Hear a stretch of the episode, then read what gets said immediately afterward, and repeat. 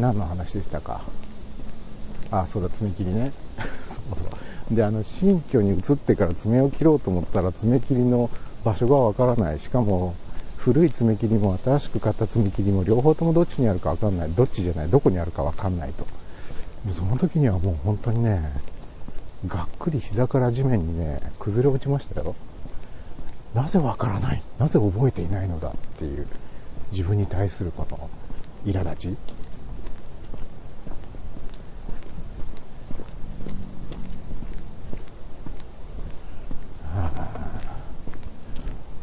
あの自分の記憶力に自信がないというのは日頃から僕もかなりあの何度も口にしてますし自覚もしていたつもりですがこれほどまでだとは思わなかったんですね。これはその年を取ったことによる記憶力の低下なんだろうか。いわゆる老化現象。なんだろうか。若い頃の自分はももう少しマシだったはずなんだけどなという気持ち。でもその若い頃はもっとマシだったはずだっていうその自分の記憶すらも信じられない。う Don't believe myself っていうね。状態ですよ。これ結構あのじんわりとね自分にこうボディーブローのように効いてきますねこの落ち込み方っていうのは。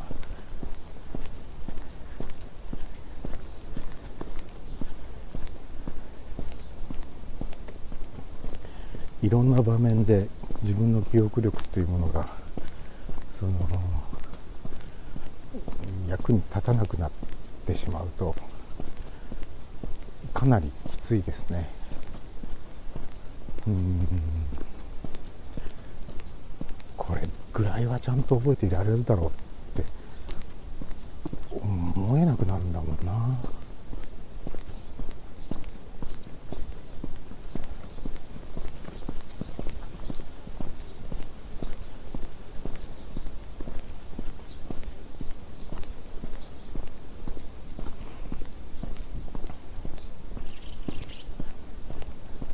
あなんか雲が晴れてきた青空が見えるようになりましたよ。結構気温も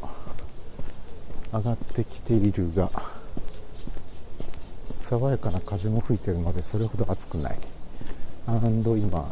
木の影の下を木の下の影を 歩いているのでとても気分がいいです。あでもこれ今ちょっとデニムっぽいシャツの胸元に真っ黒い風貌をつけたピンマイクを止めて歩いてるんですけどこれは目立つな。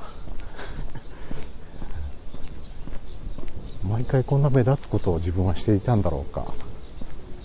あそれもそれも自分の記憶が当てにならないので分かりません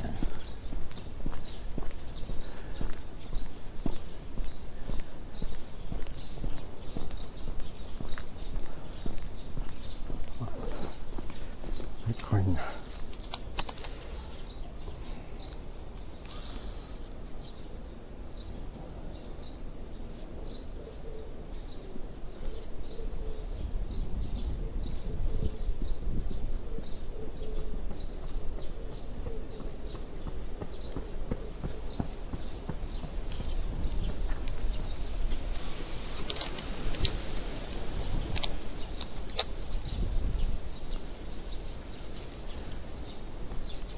結構走ってる人多いな。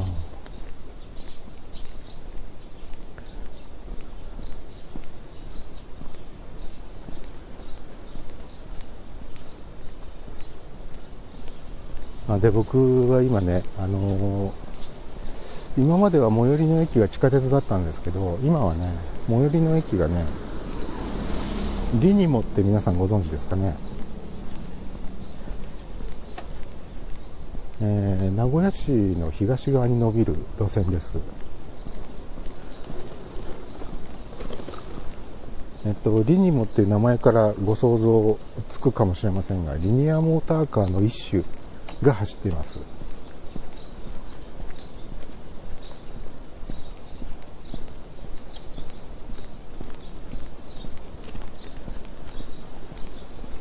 あの、これは正式名称が確か、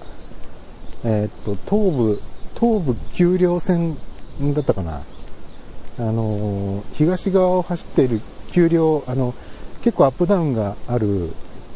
うん、土地を走ってるんで、東部丘陵線って言うんだと思うんですけど、まあ、あの、通称リニモですね。愛知万博があった時に開通した、えー、路線です。えっと、運転手さんがいなくて自動制御で走ってます。で、リニアモーターカーの一種なので、えー、車体が浮いてます。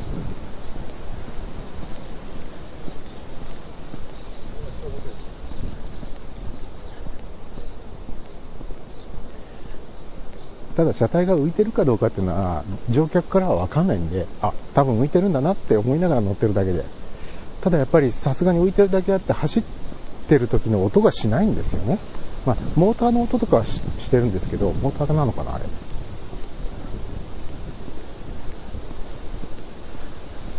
あと時々その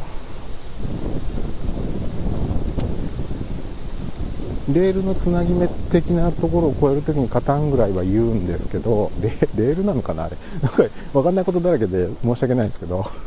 とにかく車体は3センチだか8センチだか浮いて走ってるんですね。まあ乗っててものすごいあの普通の電車と違うかというとそんな違いはないんですけど、どちらかというと乗っててというよりもそのリニモが走ってる近くを歩いてる時にリニモがパーッとこう上上空をですね 上の方を走ってますから走り抜けていった時に静かなので気づかないみたいなねいうのはあります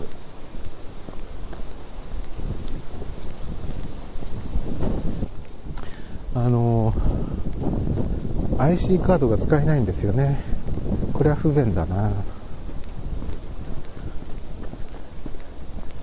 今時例えばその関東の方だったら Suica とかね。え名古屋だと真中っていうのありますね。あと、関西の方だと、イコカでしたっけ。で、えー、っと、福岡だと、あ、なんだっけ。えー、っと、あ忘れちゃった。えー、っとね、明太子じゃない。明太子は全然、かがついてないのね。かついてたかな？あれ？明太か なわけはない。えー、っと、まあ、とにかく各地にね、いろんなその、交通機関で使える IC カードがあって、相互乗り入れができるようになって、とても便利になりましたけれども、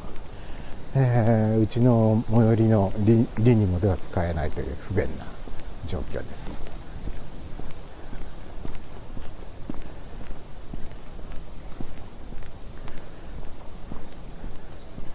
で、結局その名古屋の中心部から少し離れたので、えー、リニモに乗って、で、地下鉄に乗り換えて、例えば、うん、名古屋の一番栄えてる場所、栄っていうところがありますけど、栄まで行ったりとか、あとその先の名古屋駅まで行ったりとか、っていう形なので、うん、どうだろう。えー、っと、中心地から自宅までの所要時間が、今までよりもプラス10、10分ちょいかな。15分までは、まあ、あの、うまく、その、えー、リニモにスッとこう乗り換えがうまく、えー、いけば、10分ちょいぐらい余分にかかるぐらいなものなので、まあまああれなんですけど、ただ、その居住地が名古屋、名古屋、名古屋市ですと。名古屋市ですって答えるのと、えー、名古屋市ではない地名で答えるのでは、結構受け止める側も、え、それどこですかみたいなことになりそうなんでね。うわ、綺麗。水がすっごく綺麗。ああ、いいっすね。すごい綺麗。そしてその綺麗な水の、ね、脇の道を 今、えー、乳母車をして老婆がね、えー、すごい低速度ですれ違いました。なんとなくその、えー、横溝静止の世界っぽいですよね。ああいうおばあちゃんは昼間はいいんだけど、真夜中にそんな人がいたらちょっと怖いな。もう最近徘徊老人の、ことが結構問題になってますよね。あの、地方の老人が行方不明になって、その行方不明の老人、まだ見つかってない人が結構全国でいっぱいいるみたいなね。もしくは、その、死体となって見つかったみたいな話がよくありますけど。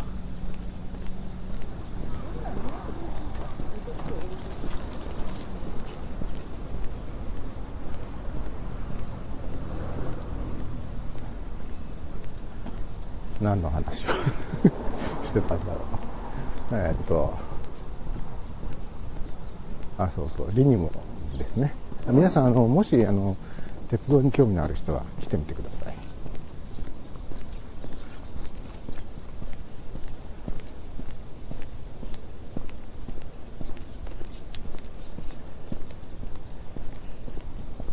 あの鉄道に興味があって、たまたま名古屋の方に行くなんていうことがあったら名古屋駅から地下鉄とリニモ、えー、地下鉄からリニモの駅まで、違う違う、名古屋駅から地下鉄に乗ってリニモのある駅まで、東山線の藤ヶ丘駅っていうところで乗り換えるんですけど、そこまでがだいたい30分弱かな。20分ぐらいか。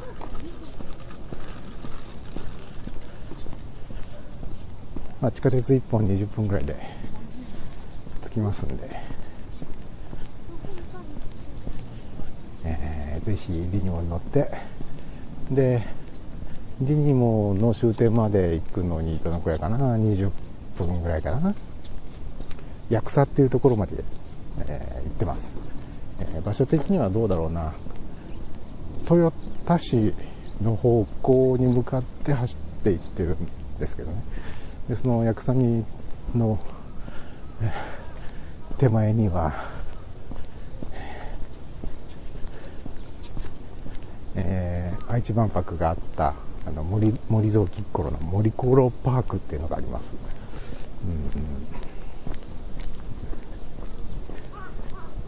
うん、で、その森コロパークにはさつきとメイの家っていうのがあります。え、ジブリファンの方もぜひどうぞ。なんかこの、えっ、ー、と、さつきとメイの家っていうのは、どなんだっけかな、中を見るためには予約が必要とかじゃなかったかなと思います。ちょっと定かではないです。で、もう一つおすすめなのが、トヨタ博物館っていうのが、その、愛知万博の記念公園のちょっと手前の辺りにあるので、そこは僕は強くおすすめします。うん。あの、車の博物館ですね。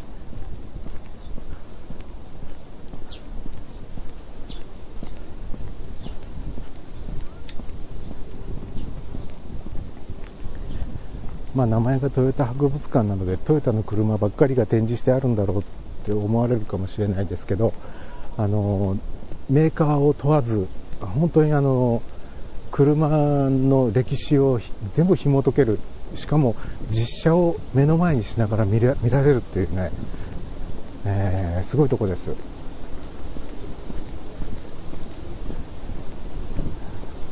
あの僕も今まで3、4回行ってるんですけど、何度行っても飽きないというのか、たまにね、ああ、そろそろ行きたくなったぞ、みたいな、いう感じですね。えー、国産車の、例えば、僕らが子供だった頃に憧れだった車とか、僕らが子供だった頃に全然憧れなかった地味な車とかがありまして で、全然憧れなかった車も今見ると結構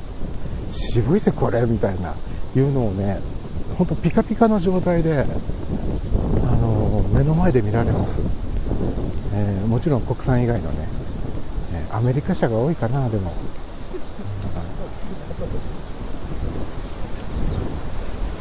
えー、アメリカ車、まあも、もちろんヨーロッパ車もあるありますけどそういう車がね、何台ぐらいあるのかな、1000台ぐらいあったりするかな。とにかくすごいですよ。規模もすごいし、車のそのコンディションというか状態もとても素敵な状態が保ってあるし、あの車に興味がそれほどない人でも行ったら楽しめちゃうかもしれない。トヨタ博物館はおすすめですね。風強いわこれ。ここ風がものすごく強い場所なんでしょうね。常に。あの木がね風下に向かってなびいちゃってますよ。あの風によって今なびいてるっていうんじゃなくてもうなびいた状態で生えてます。これは今写真撮ったけどうまく撮れなかった、えーここは風の通り道なんだろうね。そういえばねこの前リニモに乗ってた時にちょうどあの僕が引っ越したのが4月頭ぐらいであの新入学生が多い時期だったんですね。で特にリニモの沿線には大学がいくつもあって大学生がよく乗るのであの僕はちょうど乗った4月頭のあたりっていうと、本当もろにその新入学、フレッシュな学生たちがいっぱい乗ってた時期だったんですけど、たまたま僕が座った椅子の隣に座った、まあ、男子学生でしょうね。多分大学生だと思いますけど、が、ちょっとね、変な癖を持ってる人で、ちょっとこう釘付けになっちゃったっていうか本当は見たくなかったんだけどどうしても気になって見ずにはいられないみたいなその人のことは、まあま、隣に座ってるので横を向かないと見えないんだけど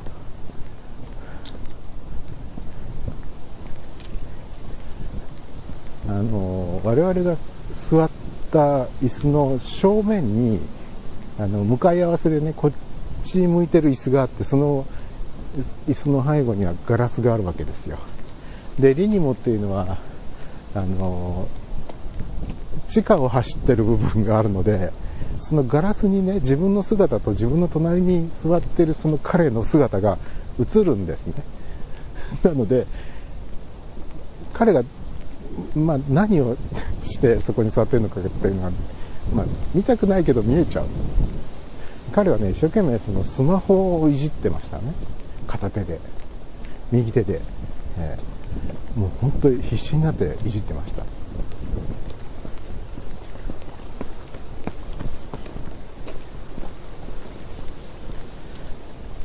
で、それはいいんですけど、それはまあ普通によくある光景なんだけれども、左手がもうひっきりなしに上がったり下がったり上がったり下がったりしてるんですね。もう本当にストップなしですよ。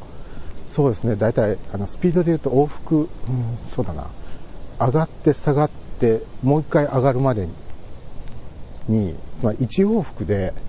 何秒くらいかなあれ。2秒かな。下げるのに1秒上げるのに1秒って感じかな。それがね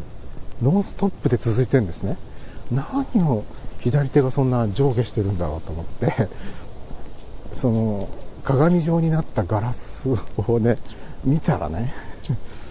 彼がね人差し指だけじゃないな。あれ中指とか薬指も使ってたかもしれないけどとにかくあのね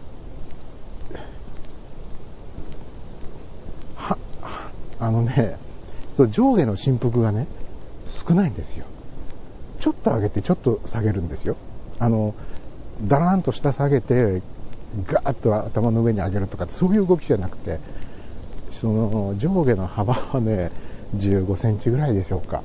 15センチぐらいの小刻みな上下運動を繰り返してるわけですね。何をこんなに一生懸命説明してるんだっていうことですけど、鼻の穴をほじってる。ほじってないな。あれは突っ込んでるだけですね。突っ込んで、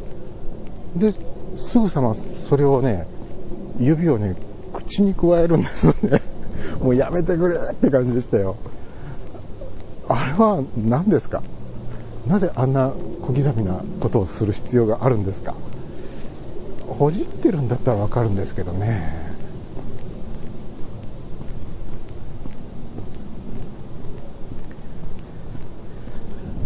あのまさになんていうのかな、テイスティングをするかのごとくというの、いや、違うな、テイスティングではないな。なんだろう、ご賞味、ご賞味中？味見をしてるんですかね。なんかこう、うーん、鼻の穴に入れた指をそのまま口に、本当にスムースに、あの、迷いなく、えー、最短距離の無駄のない動きでそれを繰り返してるんですね。あれは、その、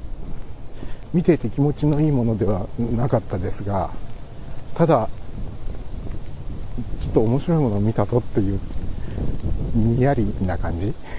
そしてあの、これをいつかどっかで披露する場があったらしようと 思っていて、えー、今、この時が来ました。えまさに僕のゴールデンウィークはこの話をするためにあったようなものかもしれませんね。えー、まあ、そんなわけで、とりあえず池一周が終わりました。えー、っと、次の配信はいつになるのかな？うん、まあ、いつになるかは分かりませんが、楽しみにしててください。えーえー、では、またお会いしましょう。さよなら。